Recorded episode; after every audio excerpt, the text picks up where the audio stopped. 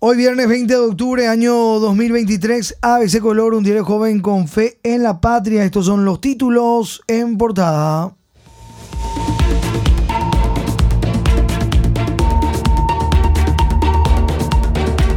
Registro del MEC y corte fulminan versión de Rivas.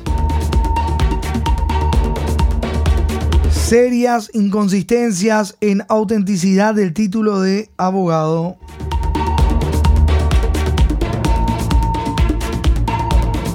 Ahora salta grave contradicción entre año de egreso y periodo cursado 2010-2015 por senador cartista y miembro del jurado en enjuiciamiento Hernán Rivas.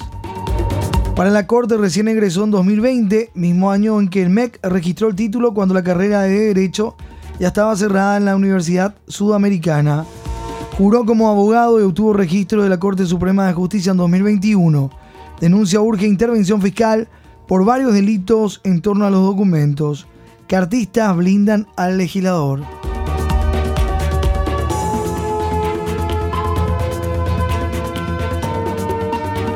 Registro del MEC y la Corte echan por tierra la versión de Rivas sobre su título. Suman graves contradicciones entre año de egreso y lapso cursado según el senador. Suman las graves contradicciones entre el año de egreso y el periodo en el cual supuestamente el legislador dice que culminó en la Universidad Sudamericana la carrera para ser abogado. Esposa de Rivas también eh, recibió meses antes el título de profesional del derecho de la misma casa de estudios. Cronología de un dudoso título, hoy en página 2 de ABC.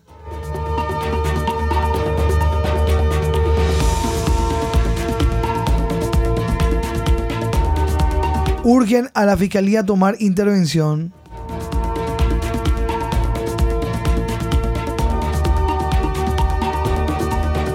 La fiscal Case Jiménez presentó ayer ante el Ministerio Público en carácter de noticia criminis los casos que involucran al senador Hernán Rivas y al diputado Orlando Arevalo, ambos cartistas. Pidió que por escrito, por escrito que se abra una investigación por la supuesta comisión de los hechos punibles de producción de documentos no auténticos, así como la producción e inmediata de documentos públicos de contenido falso. 4 con 2 minutos. Foto portada. Mucha recaudación, pobre inversión. Y se ve en la zona del eje corporativo, una toma aérea. Hoy en esta foto. Municipalidad duplicó recaudación por construcción, pero no se ven mejoras. En los últimos 10 años, sector desarrollador aportó a Asunción 54 millones de dólares. En 2014, la Municipalidad de Asunción recaudó en impuesto a la construcción 25.917 millones de guaraníes. Y para el 2024 se prevé recaudar más del doble, 58.000 millones de guaraníes. Sin embargo, en 10 años no se ha visto una real inversión municipal en la infraestructura de la ciudad. Mientras aparecen más y más edificios en la zona top de Asunción, en la avenida Santa Teresa, siguen teniendo baches y paseos centrales destrozados.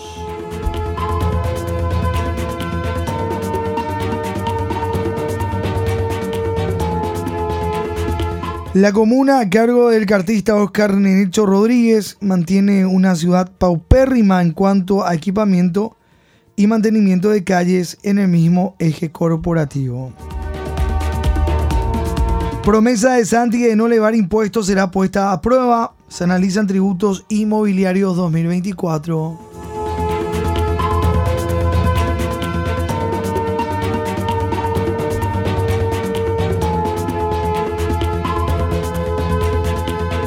En Brasilia comenzará el 26 la revisión del anexo C de Itaipú.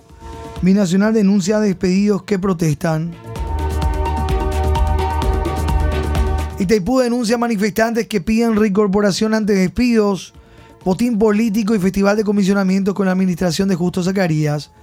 La asesoría jurídica de la Itaipú Binacional denunció a los manifestantes ubicados frente al ente que solicitan su reincorporación por coacción y perturbación de la paz pública. La desvinculación masiva impulsada por Justo Zacarías Irún dio paso a los soqueteros y políticos además del Festival de Comisionamientos.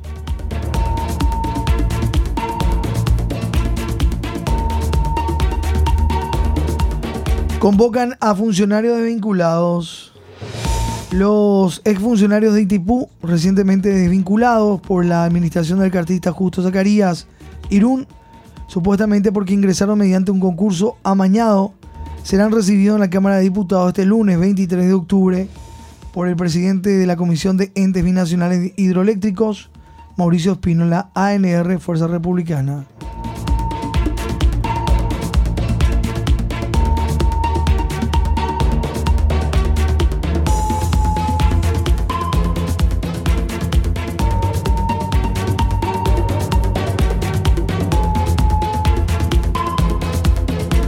Otros títulos en páginas de ABC Ovelar afirma que deben acatar la norma, les guste o no. Senadores disconformes con la ley de conflicto. El presidente de la Cámara de Senadores, Silvio Beto Velar, ANRHC, reconoció que sus colegas están disconformes con la ley 7089-2023 de conflicto de intereses y que hay cuestiones que deben ser aclaradas. Analizarán conflicto de intereses de Petengil.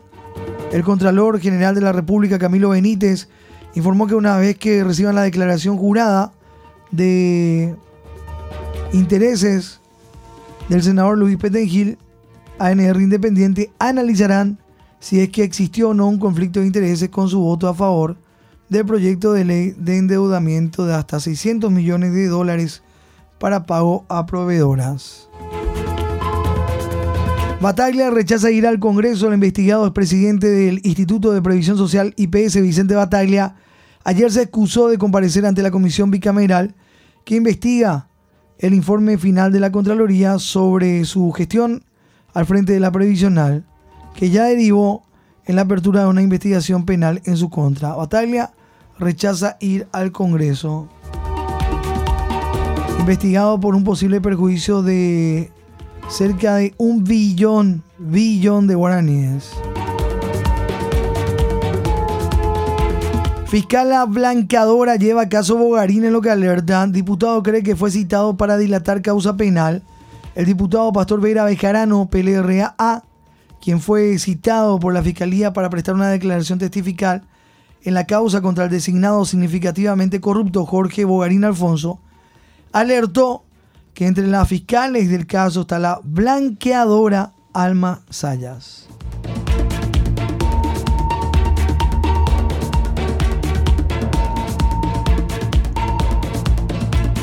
Piden ajustar ley para voto en el exterior. Aliana pide a diputados sancionar el plan de otorgar superpoder a Peña. Proyecto aprobado en Senado incluye emitir bonos por 600 millones de dólares. El vicepresidente Pedro Aliana y el titular de diputados Raúl Latorre dialogaron ayer buscando que la semana entrante se sancione el proyecto de ley para dar a Santiago Peña el superpoder de emitir bonos por 600 millones de dólares sin requerir del Congreso. El presidente viaja a foro de OEA y se reunirá con senadores de Estados Unidos. Santiago Peña viaja mañana en la tarde con destino a Washington, Estados Unidos, donde desarrollará una cargada agenda del 22 al 26 de octubre próximo. Unos urgen en Puerto Villeras y otros ya dicen no es panacea. Sugestivo apuro con la excusa de la crisis penitenciaria, mientras los ministros del Interior y Justicia le dan más importancia a apurar reformar a la ley sobre tobilleras electrónicas que a solucionar la crisis penitenciaria. Desde la Corte y el Congreso advierten que estas no van a ser una solución mágica y abordan apenas una parte de la problemática en las penitenciarías. Esto hace más llamativo el apuro que sería por la licitación. Unos urgen por tobilleras y otros ya dicen no es panacea.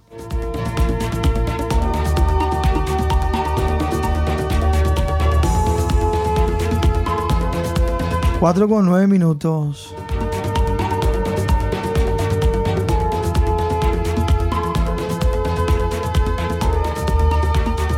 Peña posterga la barrida en las Fuerzas Armadas. El presidente Santiago Peña hizo ayer oficina en el comando en jefe de las Fuerzas Armadas y no decidió aún las movidas en la cúpula castrense, informaron ayer fuentes militares.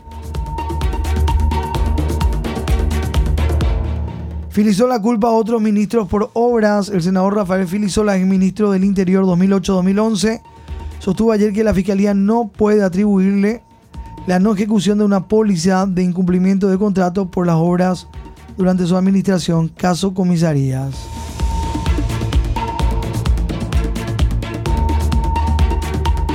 Peña designa en el CONACIT a personas extrañas a centrales. Nombrado por MIPYME fue denunciado en 2013. El presidente Santiago Peña designó como consejero del CONACIT a personas que no integran los gremios por los cuales fueron nombrados denunciaron ayer centrales obreras y de MIPIMES.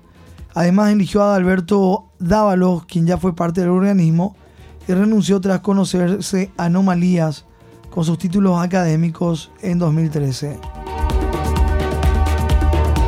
Nuestro editorial lleva por título La evasión va a llevar al IPS a la bancarrota.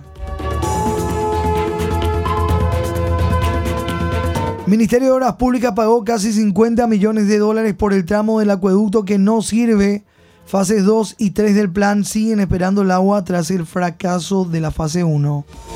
Son seis los contratos que el Ministerio de Obras Públicas ejecutó para la construcción de 203 kilómetros del acueducto del Chaco, desde Puerto Casado hasta Loma Plata, en fase 1, cuyas cañerías instaladas no sirven, según confirmó la institución. A estas contratistas se les pagó casi 50 millones de dólares durante los 10 años de ejecución de la obra. Tenemos los montos que pagó el Ministerio de Obras Públicas por los seis contratos del acueducto que están bajo lupa. Luego de cuatro meses, el Banco Central del Paraguay vuelve a inyectar dólares y la cotización bajó por presiones externas sobre el tipo de cambio y reiteran desde la banca matriz. El Banco Central del Paraguay volvió a inyectar divisas, unos 5 millones de dólares en el circuito financiero, lo cual ayudó a disminuir un poco la presión sobre el tipo de cambio, que ayer cerró a 7.410 guaraníes. 7.410 guaraníes. No obstante, desde la banca matriz reiteran que la apreciación obedece a factores externos y que no solo afecta a nuestro eh, país. La situación del dólar, luego de cuatro meses, el BCP vuelve a inyectar dólares y la cotización eh, bajó. 4 de la mañana, 12 minutos. CIPAM va sustituyendo el uso de cheque y las tarjetas. El sistema de transferencia. Senavico tiene más de 4.500 bienes administrados, 863 vehículos, 198 inmuebles urbanos, 51 inmuebles rurales, 3.313 muebles y equipos, 22 empresas, joyas y valores 59.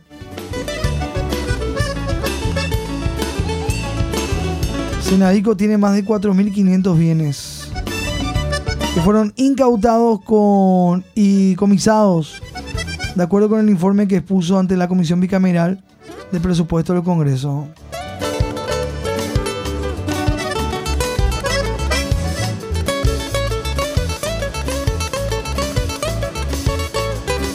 IPS permitió que firmas morosas se reescriban sin antes saldar deudas. Autoridades reconocen falencias que le dejaron millonarios clavos hace décadas. Esto está en página 15, Economía, Energía y Negocios. Río marca 1.9 en capital y ya hay 35 días de vacante. Persistente sequía amenaza de nuevo a la navegación. El nivel del río Paraguay estuvo ayer en 1 metro con 9 centímetros en la regla de marcación en el puerto de Asunción. Y ya tiene 35 días de vacante. Desde el 14 de septiembre, cuando estuvo en 2.225 metros, según los datos de la Dirección de Meteorología e Hidrología. Desde el sector de la navegación empieza a surgir preocupación ante la sequía que persiste y no se nota la llegada del el niño. Limpian embocadura y canales del Pilcomayo. Se inició con el apoyo de la ARP con miras a recuperar el estero Patiño.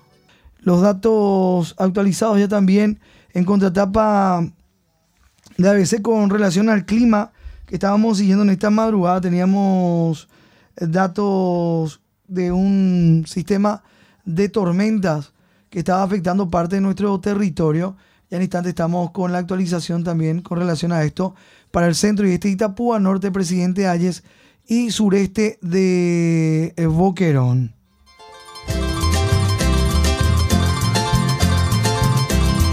Desgarro inoportuno de Alex a días de la final en Argentina.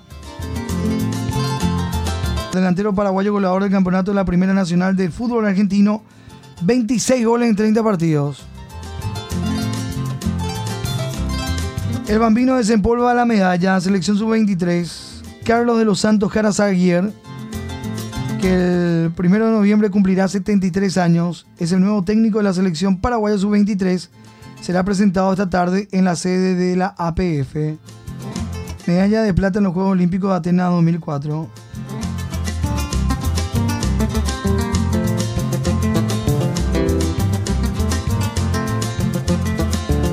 Arriero y lancha guardabarro, dice nuestro ñengabe. Santa María Bertila Boscardín, religiosa, santoral de la fecha.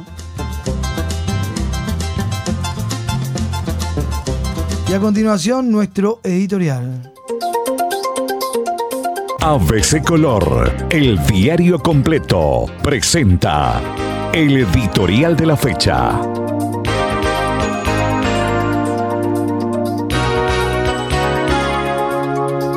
La evasión va a llevar al IPS a la bancarrota. La evasión de los aportes obligatorios al Instituto de Previsión Social es del 63% solamente en lo referente a la inscripción de trabajadores en comparación con los registrados en el Ministerio del Trabajo, según reveló Carlos Pereira, representante de esa cartera en el Consejo de Administración. Esto sin considerar la enorme elusión por la vía de la generalizada práctica de la subdeclaración, además de la superpoblación de funcionarios, los elevados costos administrativos, la mala gestión y la corrupción. Hay que empezar por maximizar las recaudaciones que ya hoy están previstas en la ley y eliminar las principales y más injustas distorsiones. De lo contrario, el IPS va a quebrar irremediablemente. La evasión va a llevar al IPS a la bancarrota, es lo que dice en parte de nuestro editorial hoy viernes 20 de octubre. Lee ABC Color, el diario completo.